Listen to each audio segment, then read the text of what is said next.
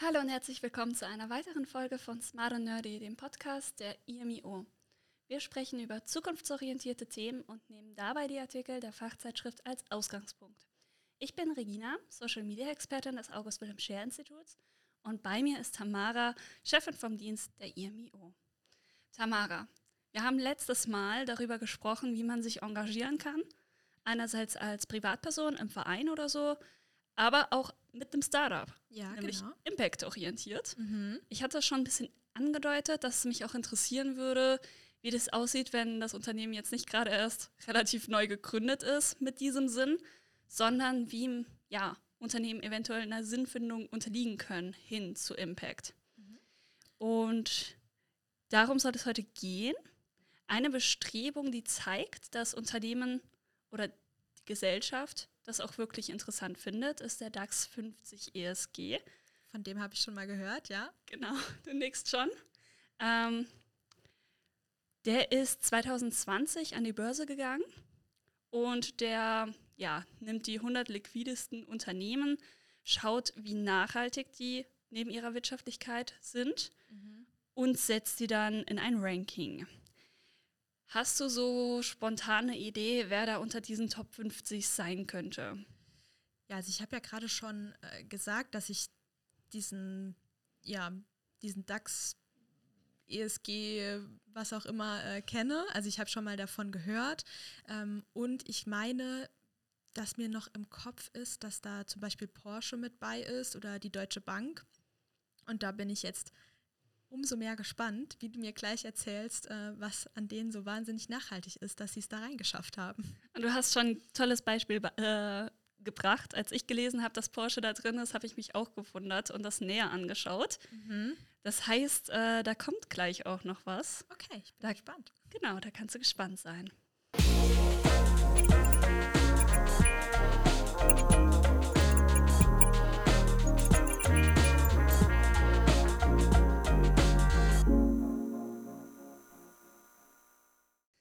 So, ich kenne das noch aus den Marketingvorlesungen. Ein wichtiges Thema, so ein fast schon Buzzword, könnte man behaupten, ist der Unternehmenssinn. Oh ja, Das kenne ich auch noch aus meinen Vorlesungen. Genau, das lernt man schon, dass eigentlich jedes Unternehmen einen Sinn hat. Ist halt die Frage, wohin dieser Sinn geht, ob da wirklich ein Impact oder ein Purpose oder ein nachhaltiger Purpose äh, dahinter ist. Und gerade, wir haben es schon mal angesprochen, in der Gesellschaft vollzieht sich so ein bisschen ein Wandel. Zum Beispiel die jüngere Generation wird nachweislich ärmer, hat ein 40 Prozent geringeres Vermögen wie die Generation der Babyboomer 40 Prozent, wow. Okay. ja. Ähm, und dahinter fragt man halt, äh, was der Sinn von einem Unternehmen ist, ob der einzige Sinn darin besteht, irgendwie Geld zu erwirtschaften. Ähm, ja, und wohin, also was diese ganze Wirtschaftswachstumsphilosophie soll. Denn wohin soll die Wirtschaft wachsen und wozu und wer profit, äh, profitiert davon? Was sind die Auswirkungen auch, ja? Genau. Und ja, da sind wir auch schon bei einem wichtigen weiteren Punkt des Unternehmenssinn, nämlich, dass der auf allen Ebenen des Unternehmens gedacht werden sollte. Mhm.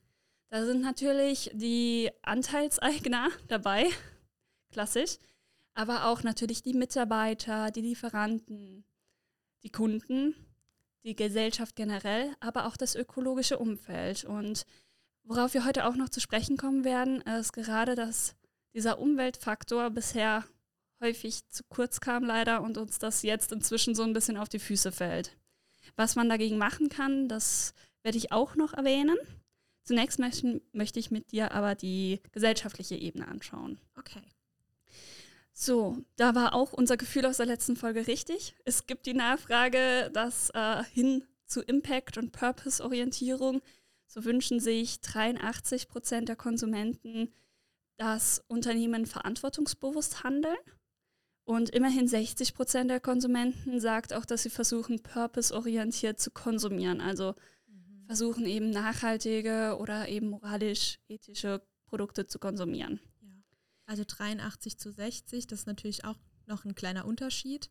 Aber es ist in beiden Fällen immerhin über die Recht Hälfte. Viel. Genau. Und auch, also gerade die 83 Prozent, das ist natürlich ein Argument, ja. Genau. Und so ein häufiges Argument ist ja immer, die Mehrheit der Deutschen will. Die Mehrheit der Deutschen, ja. Genau, und dann muss das ja eigentlich gemacht werden. Sogar äh, Ernst Young hat aufgezeichnet, dass sogar bei der Arbeitnehmersuche, äh, beziehungsweise Arbeitnehmer bei der Arbeitgebersuche, so rum, mhm. auch ähm, sich eher erkundigen, ob das Unternehmen vielleicht einen solchen Purpose hat, der ihnen dann eben zusagt. Ja, ähm, ist was, was ich absolut nachvollziehen kann. Ähm, ja, dass man das Bedürfnis hat, irgendwie für einen Arbeitgeber zu arbeiten, wo man weiß, okay, der tut auch wirklich was Gutes, ja. Und ich tue dann auch mit meiner Arbeitsleistung einfach was Gutes, denn ich verbringe auch die meiste Zeit meines Tages ähm, damit, eben diese Arbeit zu machen. Und ja, kann ich absolut nachvollziehen und und man selbst auch danach gehandelt, deshalb ja. Und man will ja auch irgendwo beitragen, ne? Ja. Und andersrum nachher mitgegangen, mitgefangen, will man nicht sagen, okay, ich habe hier vielleicht nicht den nachhaltigsten Job gemacht, sondern man will ein reines Gewissen haben. Das man will ein reines Gewissen haben, ja. Und aber auch, ähm, ja, man kann ja nicht mehr eigentlich die Herausforderungen, die wir aktuell so haben, sei es jetzt irgendwie Klimaschutz oder ja, ja, nehmen wir einfach mal den Klimaschutz. Ähm, man kann es einfach nicht über den Tag irgendwie dann, während man seine Arbeit macht, halt ausblenden. Ja? Also man geht dann die Tür raus äh, auf der Arbeit und äh, geht nach Hause und wird plötzlich wieder damit konfrontiert, sondern man weiß ja, was man mit seiner Arbeit auch tut. Und ähm, das ist doch einfach ja, gut zu wissen, dass dass man es nicht noch schlimmer macht damit im Zweifel, ja, mhm. dass da äh, einfach Bestrebungen gibt und äh, dass ich weiß, mein Arbeitgeber, der da einfach natürlich auch am längeren Hebel sitzt, ja, der die größeren Auswirkungen dahingehend auch schaffen kann, dass er da was unternimmt. Genau. Man könnte dann auch meinen, dass es genügend Nachfrage aus Privatpersonen, aus Verbrauchersicht gibt, dass wir den Markt beeinflussen könnten, weil wir haben ja da auch eine gewisse Marktmacht. Ja, aber man kann ja immer nur so lange nach seinen Prinzipien handeln, wie man es sich auch leisten kann. Genau das, das darf man ja nicht vergessen. Ja. Genau das ist das Problem. Das nennt sich im Fachjargon Homo economicus. Mhm. Und bedeutet der wirtschaftliche Mensch, so im Gegensatz zu dem Homo sapiens.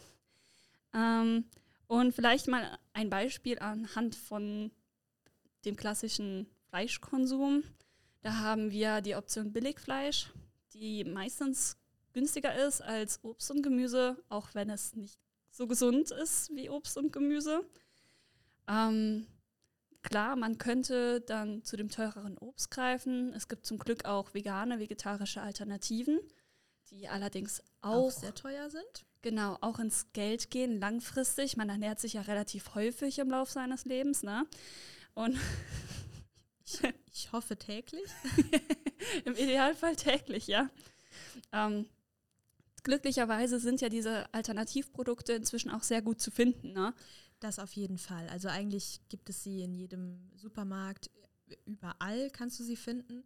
Aber du hast natürlich total recht, sie sind einfach im Vergleich sehr teuer. Genau. Und die andere Sache, wenn man jetzt aus irgendeinem Grund sagen möchte, okay, ich möchte keine Alternative zu mir nehmen, sondern ich bezahle einfach mehr für gutes Fleisch, gibt es natürlich auch weitere Optionen wie ähm, man geht zum Metzger oder vielleicht äh, kann man bei einem Schlachter hat man dann Kontakt, auch äh, Jäger so eine Option, dass man da sich sicher sein kann, okay, das ist jetzt nicht das ähm, ja, Billigfleisch, das ich so im Discounter eventuell bekäme, sondern ich kann von einer höheren Qualität ausgehen.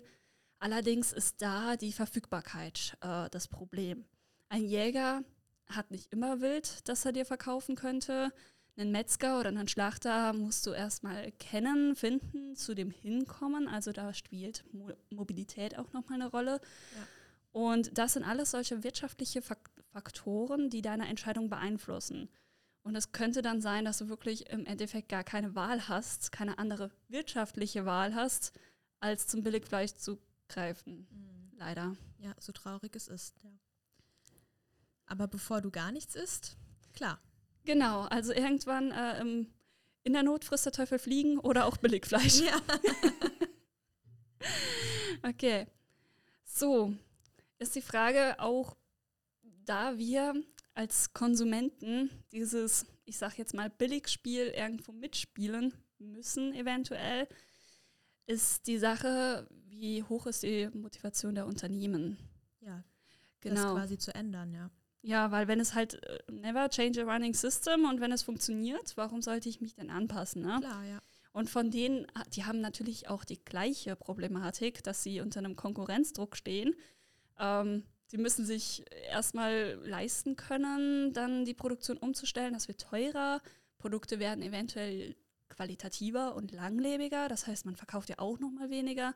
Und dann kommt nebenher der Billigladen eventuell aus Asien, der äh, ja einfach einen starken Konkurrenzdruck hat und die Konsumenten kaufen dort, kaufen weniger bei einem und da ist natürlich dann auch nochmal diese wirtschaftliche Entscheidung da, Ja. ob man jetzt wirklich den Schritt geht, nachhaltig äh, zu wirtschaften oder herkömmlich. Ja, gerade bei bestehenden Unternehmen, ich meine, da hängen ja auch Arbeitsplätze zum Beispiel dran, ja.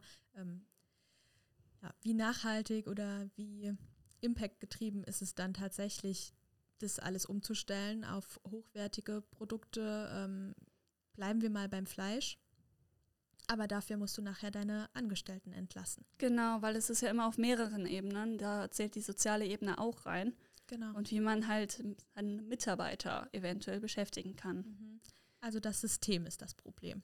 Haben wir das schon mal festgestellt? Ja, so könnte man es sagen. Das Problem ist auch, dass sich eben kein Zusammenhang eindeutig nachweisen lässt, der sagt, wenn du auf, nachhaltigen, ähm, auf Nachhaltigkeit umstellst, dass du mehr Profit machen könnte. Also der Markt ist sehr unberechenbar, was das angeht. Manchmal ignoriert er solche Faktoren, manchmal reagiert er darauf. Es gibt Studien, die das untersuchen, die sind aber nicht eindeutig. Es gibt welche, die einen positiven Zusammenhang sehen. Es gibt aber auch welche, die keinen eindeutigen Zusammenhang sehen, also gar nichts signi- Signifikantes oder negative Auswirkungen. Das Problem ist hier Kausalität und Korrelation, denn viele Unternehmen, die es sich leisten können, auf Nachhaltigkeit umzustellen, sind solche, die vorher schon sehr erfolgreich waren und das einfach noch on top dazu machen. Okay, ja. Das ist schade, Na toll. Ja. Prinzipiell ist die Einsicht aber da. Einer der ja, Großen, die das so verkünden und bewerben, ist tatsächlich der CEO von BlackRock, Oha. Larry Fink. Der ruft seit 2017 Unternehmen und Unternehmer dazu auf, nachhaltiger zu wirtschaften. Er sieht dabei diese Sinnorientierung eigentlich als alternativlos an. Die Gründe liegen dabei auf der Hand. Also einerseits gibt es ja von der Politik einfach ja, Vorgaben. Genau, ja. Andererseits möchte man natürlich auch junge Kunden gewinnen und die junge Generation legt mehr Wert auf nachhaltige Investments. Das haben wir auch angesprochen, du nächst schon. Ja, die müssen natürlich auch noch länger auf dieser Erde leben. Genau.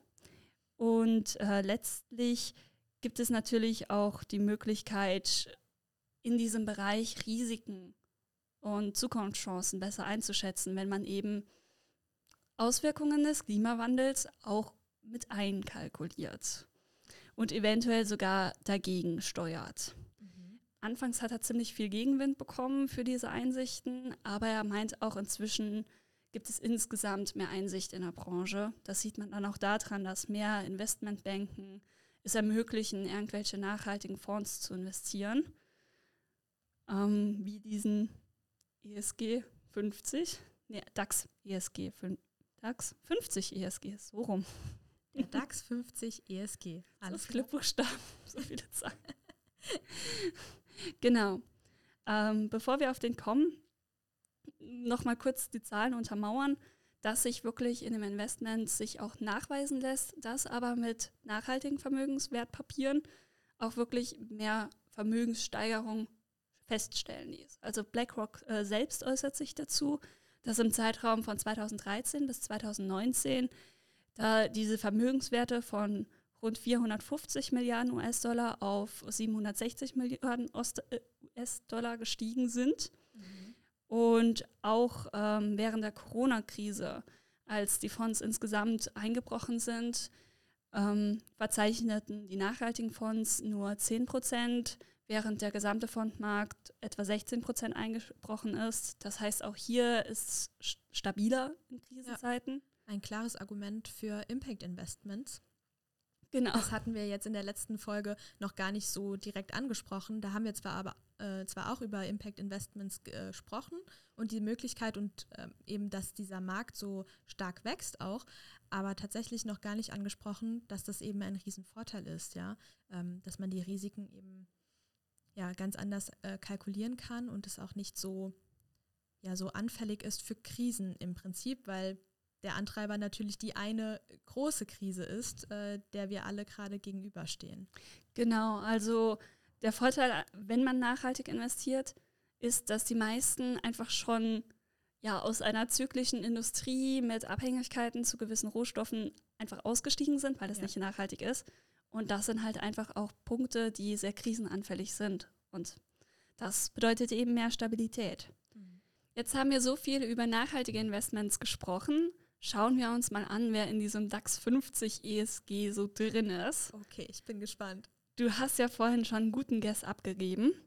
Nochmal kurz zur Erläuterung. Also, ja, das Ranking äh, des, dieses Fonds äh, folgt dem Best-in-Class-Prinzip. Mhm. Man schaut sich die 100 wirtschaftlichsten an und schaut dann, wer von denen die nachhaltigsten sind. Okay, also erstmal die, die am meisten Geld verdienen und darunter die, die eben auch irgendwas in Richtung Nachhaltigkeit tun. Grob gesagt, ja. Und natürlich ähm, die Global Compact-Prinzipien erfüllen, also nicht mit Waffen, Tabak, Drogen, sonstigem äh, Geld verdienen.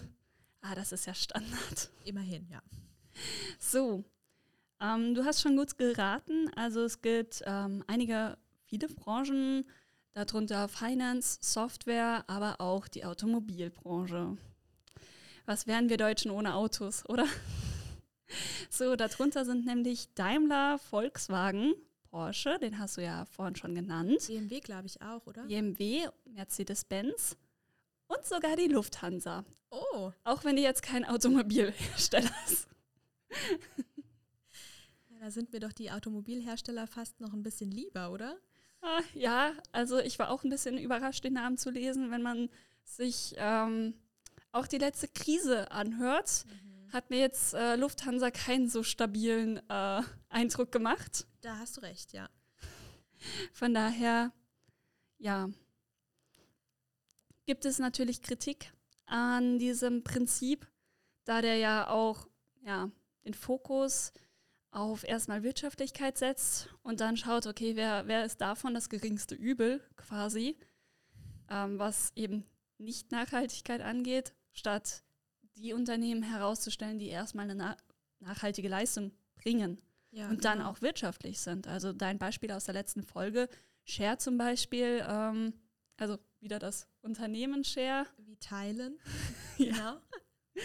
ähm, genau hat ja da auch echt tolle Leistungen erbracht. Ja, genau. Man könnte es einfach umdrehen. Ja? Und ähm, hätte wahrscheinlich mehr geschafft damit. Aber gut, es ist, wie es ist. Mhm. Und es motiviert zumindest auch viele Unternehmen, doch irgendwie ein nachhaltiges Konzept zu entwickeln. Ist halt die Frage, wie praxistauglich ist das? Mhm. Und ja, spätestens, wenn man auf die Messbarkeit zugeht und KPIs identifizieren will, merkt man auch oft, dass sie vielleicht nicht so mit dem Unternehmenskontext zusammenhängen können, was uns jetzt gerade nämlich bei diesen Automobilherstellern so ein bisschen komisch aufstößt, ne? weil wir denken, Nachhaltigkeit und Autos, passt das überhaupt zusammen? Gut, jetzt können wir noch sagen, die E-Mobilität, ja, ähm, kann man sicher argumentieren, dass es dann eben doch äh, reinpasst. Aber ich meine, du hattest ja auch andere Beispiele genannt. Ähm, wo man vielleicht noch eher denkt, Moment mal, was haben die darin zu suchen? Genau. Auch ähm, wenn man so ein Konzept erarbeiten will, Better Earth berät einen so, daher haben die schon einige Erfahrungen geteilt, worauf man achten sollte. Und ganz oben steht äh, wirtschaftliche Skalierbarkeit und Orientierung an der Erfolgslogik des Unternehmens. Mhm. Da sehen wir ähnlich wie beim DAX, erstmal muss das Ganze wirtschaftlich sein. Ist ja auch irgendwo klar, wir haben schon gesprochen, wenn das Unternehmen pleite geht und Mitarbeiter entlassen muss, ist es nicht sozial nachhaltig. Ja. So, da, daher sollte ein Mehrwert für den Produktnutzen bzw. über das Geschäftsmodell hergestellt werden. Die Erfolgsmessung sollte um relevante Metriken der zum Beispiel Kreislaufwirtschaft ergänzt werden, um ja, auf allen Entscheidungsebenen feststellen zu können, wo man Einsparpotenziale hat und diese auch wahrnimmt, umsetzen kann, um da einfach einen nachhaltigen Impact zu erzielen. Außerdem sollte man darauf achten, dass es pragmatisch iterativ validiert ist, also dass es machbar ist, dass es messbar ist, dass die Marktnachfrage und die kommerzielle Attraktivität stimmt. Mhm. Es ist schön, wenn du ein Produkt hast, das nachhaltig ist und funktioniert, aber. Und keiner will es haben. Genau. Und ja, dass das Ganze eben messbar ist und es nicht irgendwie ein Impact Greenwashing ändert. Konkret empfehlen sie dann Produkte zu überdenken, also schauen, kann man die Produktverfügbarkeit von irgendwelchen negativen Auswirkungen entkoppeln, indem man zum Beispiel regenerative oder kompostierbare äh, Materialien verwendet. Kann, das, kann man das Geschäftsmodell anpassen? Da haben wir auch schon drüber gesprochen, ob man vielleicht mehr auf Reparaturservices geht oder auf Ersatzteile. Und ähm, ja, auch eventuell, wenn man länger Updates für Geräte bereitstellt, auch ein Product as a Service anbieten könnte, also mehr in Richtung Sharing, Leasing geht und man dann tatsächlich auch etwas davon hat, dass das Produkt eventuell langlebiger ist. Ja. Also es geht auf jeden Fall um, ja, um quasi das, was das Unternehmen herstellt, ja, ähm, und nicht unbedingt um so Dinge wie, ja, das Nachhaltigste in meinem Unternehmen ist, dass ich Paper Cups nutze. Ähm.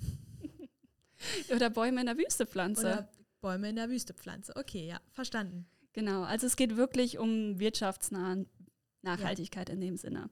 Wichtig dabei sind auch Enabler-Faktoren.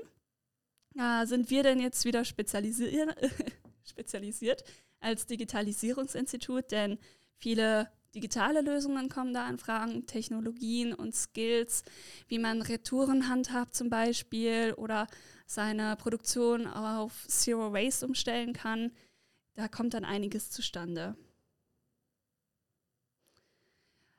Das ist so eine allgemeine Möglichkeit. Wir können uns das auch noch ein bisschen genauer anschauen. Gerne. Wobei genau auch so eine Spekulations-Interpretationssache ist. Oh je, ich sehe es schon. Mhm. Du hast ja Porsche erwähnt und ich habe mir Porsche auch angeschaut, weil es mich so ein bisschen gekitzelt hat, das rauszufinden, wie Porsche Nachhaltigkeit denkt. Und ähm, ja, gut, die haben jetzt keinen absolut genauen Plan aufgestellt, aber zumindest grob definiert, wo sie 2030 sein wollen. Sie haben grob definiert. Okay.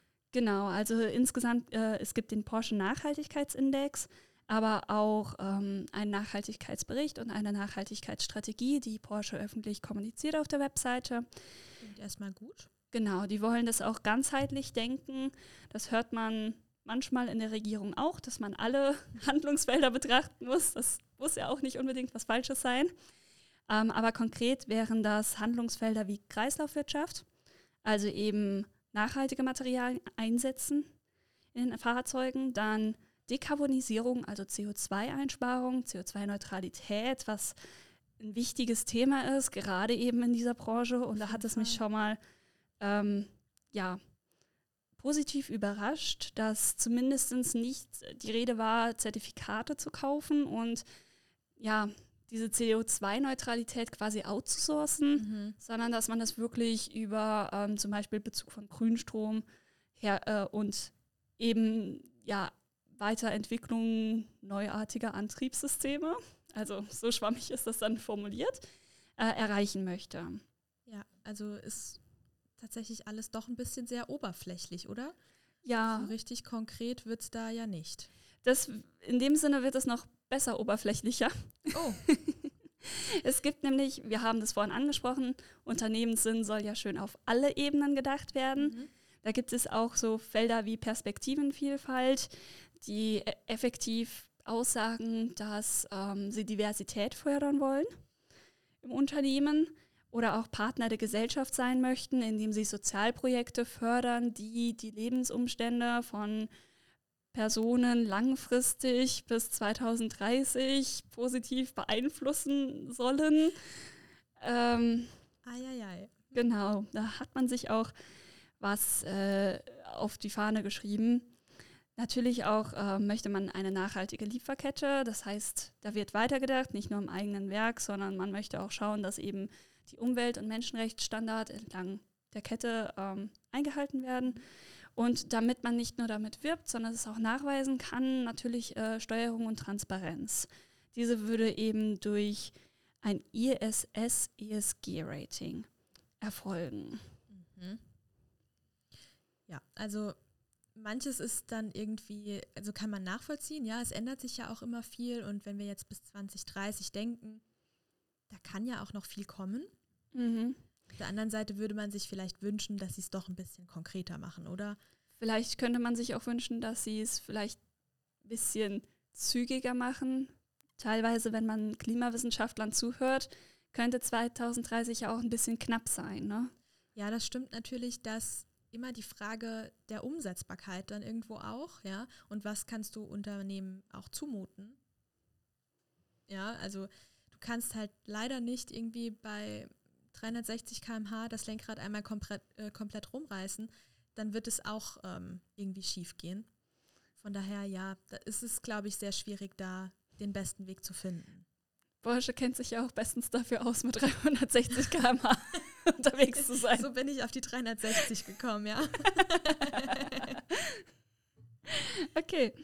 Ähm, man sieht aber auf jeden Fall, diese Ratings sind natürlich für Unternehmen sehr relevant, um nachweisen zu können, dass sie jetzt nicht nur irgendwas behaupten.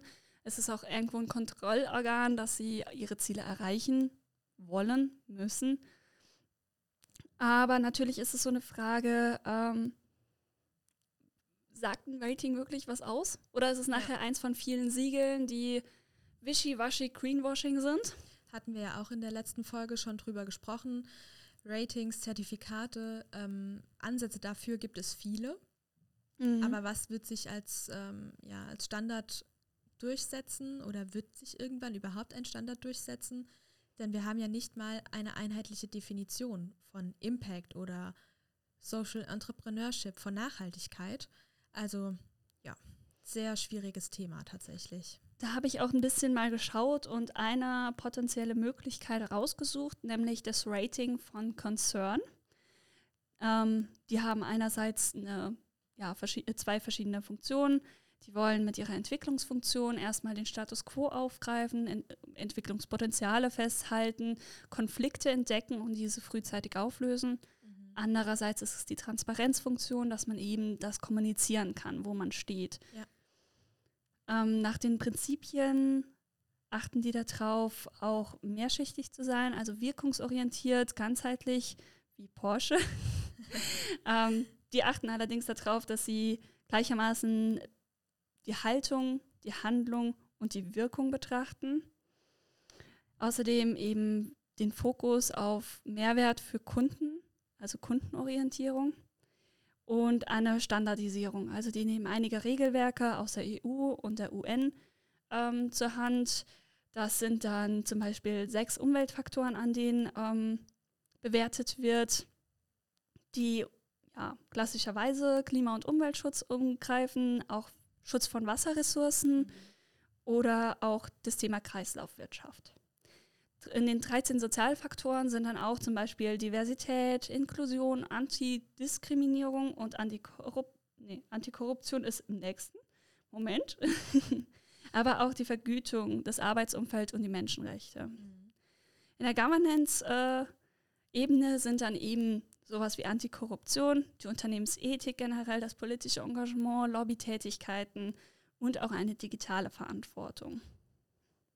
Außerdem prüfen die auf eine doppelte Wesentlichkeit.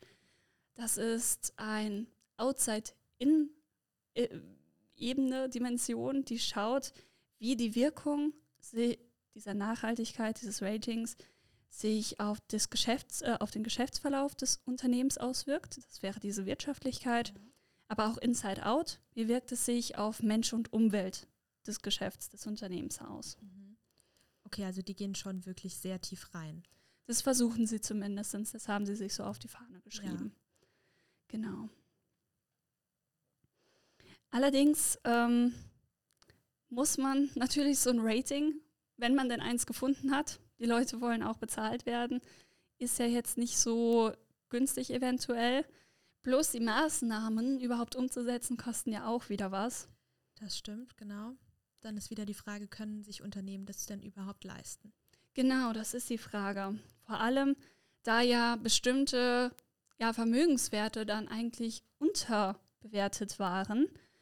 Denn was mir da vorgekommen ist bei meiner Recherche, ist ein Vorschlag, der aus der Landwirtschaft kommt, mhm. konkret der Regionalwert AG. Und ja, jetzt haben wir in der Landwirtschaft, merken wir relativ unmittelbar die Folgen des Klimawandels, eher als in einer Bank vielleicht. Und ähm, ja, man, also die Branche hat generell viele Risiken, mit denen sie zurechtkommen muss. Die Arbeit ist schwer, aufwendig, wird schlecht, eher schlecht entlohnt vergleichsweise, ja. weil halt auch die Preisgestaltung relativ fix ist und wenig beeinflusst werden kann. Mhm. Und dann hat man auch noch das Problem dieser ökologischen Schäden, dass dein Boden an Fruchtbarkeit verliert. Mhm. Dass durch Monokulturen Biodiversität verloren geht, aber wenn du divers anbauen würdest, nicht so viel ja, erwirtschaftest. Genau, und dann bist du natürlich auch noch abhängig ähm, vom Klima. Genau, ja, und, also. Äh, ich weiß nicht, also für mich war es jetzt in den vergangenen zwei Wochen schon sehr heiß. Also ich habe die Auswirkungen unmittelbar gespürt. Genau, also wir. Langsam wird Leugnen etwas schwieriger. Ich meinte auch schon vorhin, als du gesagt hattest, wenn man von der Arbeit nach Hause kommt, merkt man wieder den Klimawandel. Ich dachte mir so, ich merke es eigentlich schon, wenn ich von der Arbeit einfach nach draußen komme und es ja. nicht mehr klimatisiert ist. ja, stimmt schon, genau. Aber ja, also Landwirtschaft ist auf jeden Fall auch abhängig vom Klima, ja. Genau. Man hat natürlich Möglichkeiten, seinen Boden wieder aufzuwerten. Das kostet dann auch wieder. Und das Problem ist, wie bilanziert man das? Also klar, man hat die Möglichkeit, das unter allgemeinen Aufwand zu verbuchen, aber effektiv wird das als betriebswirtschaftlich ineffizient oder als eine ideelle Tätigkeit angesehen. Hm. Ja, das heißt, wir haben hier definitiv ähm, eigentlich was verschlafen, was dringend aufgeholt werden muss. Und darum geht es. Mhm. Daher sollen zunächst ähm, ja, Daten erhoben werden, die untersuchen zum Beispiel eben diese Fruchtbarkeit des Bodens. Ähm, dazu gibt es auch Regelwerke der Nachhaltigkeitsberichterstattung. Ähm, die Sie selbst aufgestellt haben oder woher nehmen Sie diese Regelwerke? Das ist unter anderem der Deutsche Nachhaltigkeitskodex, also an denen könnte man sich durchaus orientieren, an denen die bestehen. Und daraus könnte man Grenzwerte bilden, die ins Verhältnis setzen zu diesen biologischen und empirischen erhobenen Daten, auch Klimadaten, Wetterdaten, alles, was man zur Verfügung hat. Und dann, wenn man diese Werte erhoben hat und ins Verhältnis gesetzt hat, könnte man Geldwerte bestimmen. Also man könnte nochmal sagen, okay, ich habe dieses Grundstück, das ist so viel Hektar groß und hat einen Grundstückswert, aber es hat auch einen Fruchtbarkeitswert zum Beispiel. Okay. Ja. Genau. Das Tolle ist, daran ließen sich dann Buchungsbelege generieren, die tatsächlich für eine Buchhaltung möglich sein könnten. Ja. Also man könnte dann diese Buchungsbelege in der GUV, in Anlagevermögen, in selbstgeschaffene Vermögenswerte, wenn man eben diese Maßnahmen zur Aufbereitung ähm, vollnimmt, könnte das eingestellt und verrechnet werden. Und man hätte nicht mehr diesen ja, Vermögensverlust oder es wär, wäre vielleicht leichter, das nachzuvollziehen. Genau, also man kann es einfach transparent machen, ja, und ähm, Transparenz ist ja auch ein, ein großer Faktor in diesem ganzen Spiel, ja. Mhm. So, die Frage ist natürlich, was davon haben wir schon? Klar, äh, Wetterdaten werden aktuell sehr gerne erhoben, man hört das jedes Mal. Ja. ähm, ja, auch äh, die Regelwerke zur Buchhaltung und Bilanzerstellung haben wir natürlich. Da muss man jetzt das Rad nicht neu erfinden. Das ließe sich um äh, ja, bestimmte Positionen erweitern. Das sollte auch in den meisten Softwareprogrammen möglich sein. Ja. Aber ähm, was fehlt denn jetzt noch? Was fehlt, ist ähm, eine Möglichkeit, all diese Daten zu erfassen und auszuwerten. Und ja, da sind natürlich ein hoher Datenumfang, da wir innerbetriebliche Werte haben, also eben der Boden, aber auch außerbetriebliche, das Klima generell.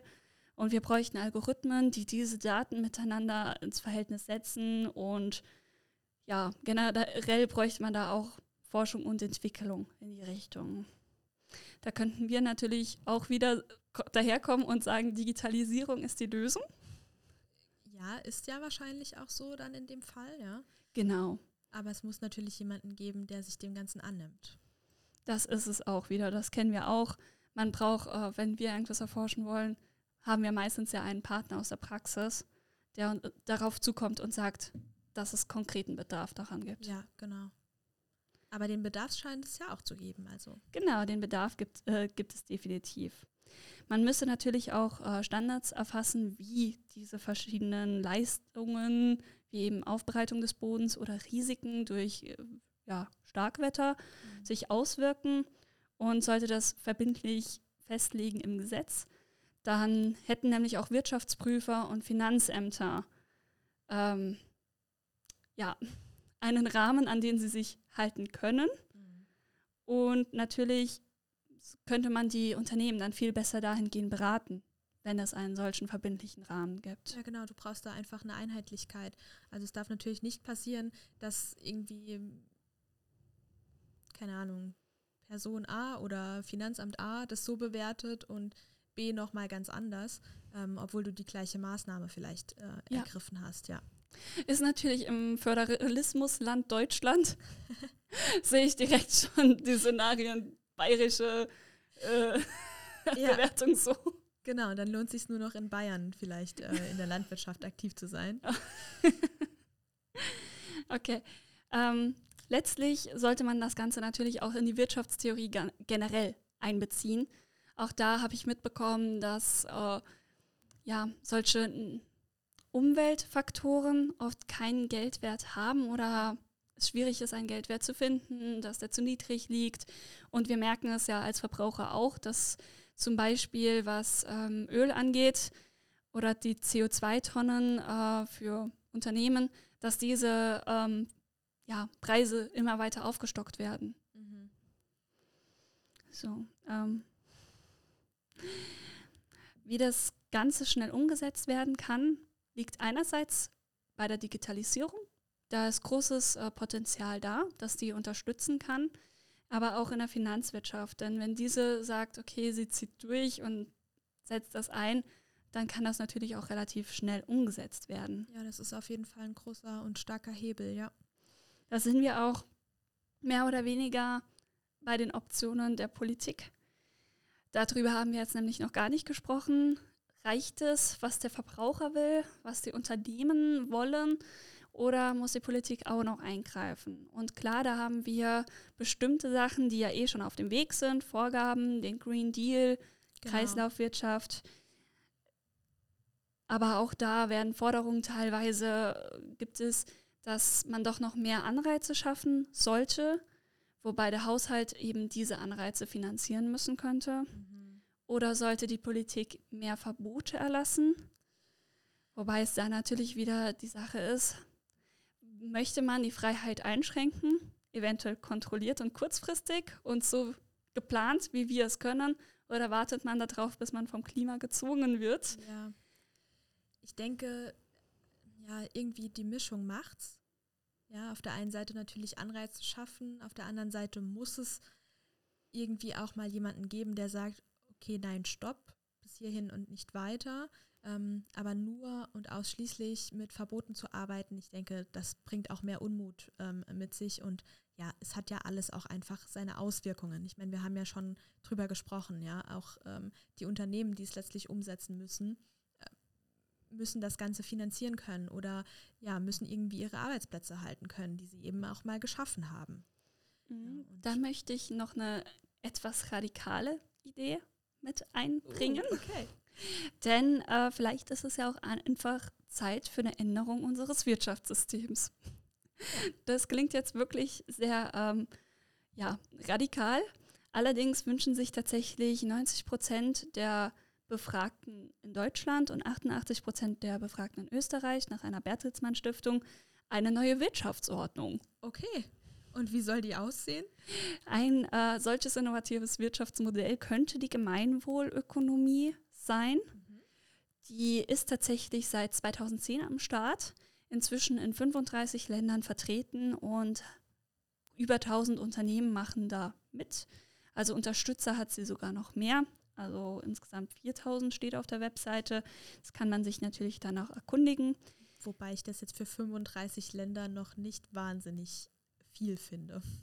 Ich glaube, das ist auch wirklich, liegt unter anderem daran, wie sehr kann man das gut in ein bestehendes System eingliedern, mhm. ohne es radikal über den Haufen werfen zu müssen. ähm, ja, aber hier in Deutschland zum Beispiel ist die Stadt Stuttgart dabei, kommunal eigene Betriebe mit mhm. dieser Gemeinwohlökonomie zu bilanzieren.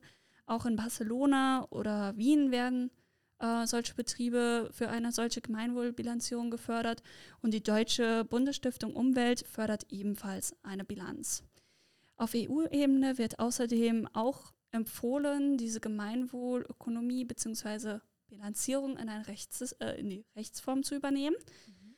Das knüpft daran an, dass es die NFI-Richtlinie gibt, die sowieso vorsieht, dass Unternehmen neben ihrer Finanzbilanz ähm, auch Informationen offenlegen müssen, die Umwelt- und Klimaschutz etc. pp. betreffen.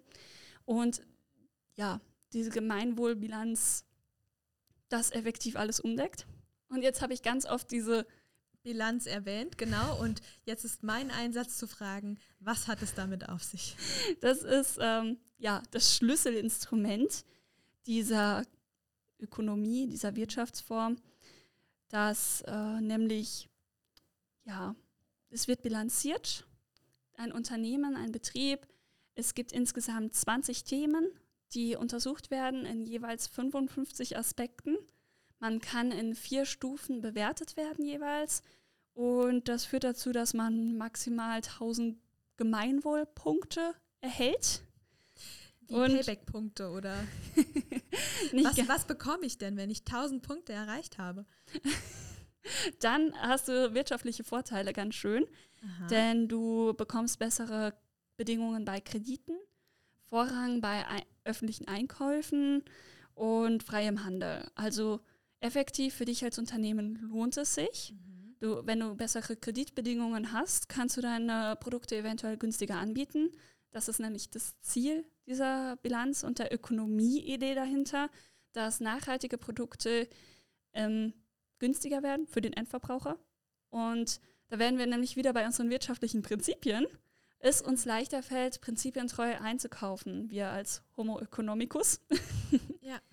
ähm, andersrum solltest du, es gibt auch Negativpunkte, wenn du zum Beispiel Steueroasen nutzt oder Menschenrechte in deiner Lieferkette verletzt.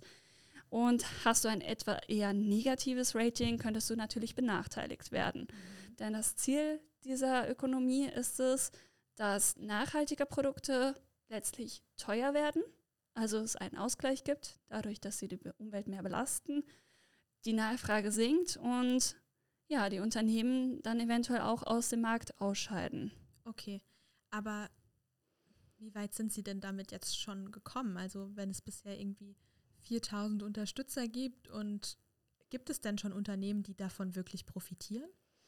Das ist die Schwierigkeit äh, und da muss man trennen zwischen der Gemeinwohlbilanz und der Idee von dieser Gemeinwohlökonomie. Ja. Denn ja, ein ganzes Wirtschaftsmodell in bestehende Wirtschaftsmodelle einzugliedern, ist natürlich eine Mammutaufgabe. Da ist es leichter, einfach zu sagen, okay, wir nehmen diese Bilanz, was ähm, ja, man auch dann wieder als Rating sehen könnte. Mhm.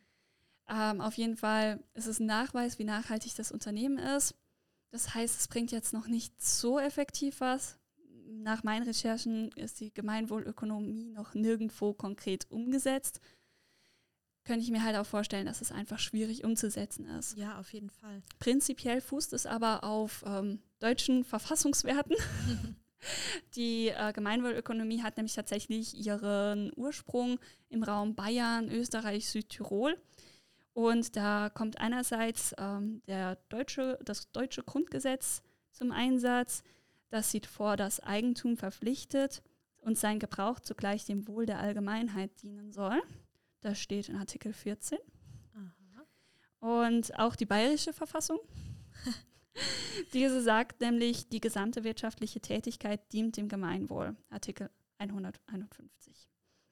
Das heißt, ähm, ja, einerseits sehen wir Unternehmen, die auch unternehmensinterne Vermögenswerte haben, sollen in die Pflicht genommen werden und ja, dem Gemeinwohl nützlich sein. Ne? Ja, und da sind wir auch wieder mit dem Unternehmenssinn. Wir wollen ja auf allen Ebenen einen Zweck, einen Sinn, einen Purpose erreichen. Und diese Verfassungswerte, also generell Menschenwürde, Solidarität, Gerechtigkeit, Demokratie, die sind da drin vereint auch. Also das sind auch unter diesen Themen, mhm. findet man diese.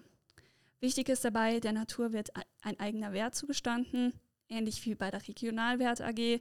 Das heißt, wir brauchen nicht mehr einfach nur irgendwas, weil die Natur keine Rechnung stellen kann. Genau. sondern ähm, das wird, wird übernommen. Beziffert, ja. Genau, es wird beziffert. Und so soll es eben dazu führen, dass die planetaren Grenzen anerkannt werden und die Unternehmen, die das zu sehr ausreizen, aus dem Markt ausscheiden. Mhm. So, was hältst du denn von der Gemeinwohlökonomie? Wäre wär das sowas, was du gerne in Deutschland sehen würdest? Ja, also ich finde, der Gedanke ist gar nicht so schlecht. Ja, ähm, ich meine, jetzt diese aktuelle Folge, ähm, die wir gerade hier gemeinsam machen, gemeinsam einsprechen, äh, dreht sich darum, aber auch unsere letzte Folge. Also wir merken ja, es tut sich tatsächlich schon was in der Wirtschaft, ja. Ähm, und ich finde es gar nicht so verkehrt, da auch weiterzudenken. Und ich finde, das ist absolut ähm, schon sehr weit gedacht, ja, diese wie nennt sie sich nochmal, Gemeinwohlökonomie? Genau, es ist so ein bisschen outside of the box, ne? Wenn wir mit unseren Mitteln, die wir schon zur Verfügung haben, nicht weiterkommen, vielleicht mal was Neues machen. Genau, vielleicht mal was Neues machen, trifft es aber irgendwie auch dann wieder auf den Kopf, ja. Ähm, denn es klingt halt einfach so, als ob die noch nicht wahnsinnig weit gekommen sind, auch wenn diese Bilanz vielleicht ganz fantastisch ist und ähm, ja, steigt sie halt doch nur mit wieder in diese ganzen ähm, Ratings und Zertifikate und was es da alles schon gibt, eben mit ein und hat sich eben auch noch nicht als der Standard etabliert. Deshalb ja, ich glaube, das muss man mal ein bisschen im Auge behalten. Die Idee dahinter finde ich aber tatsächlich gut und ich hoffe irgendwie auch so ein bisschen, ähm, dass wir irgendwann in so eine, ja, in so eine Ökonomie reinkommen. Denn ich weiß nicht, wie es mit unserer aktuellen ähm, Wirtschaft irgendwann mal enden soll. Ja, da sind wir auch wieder fast schon so ein bisschen philosophisch abgedriftet.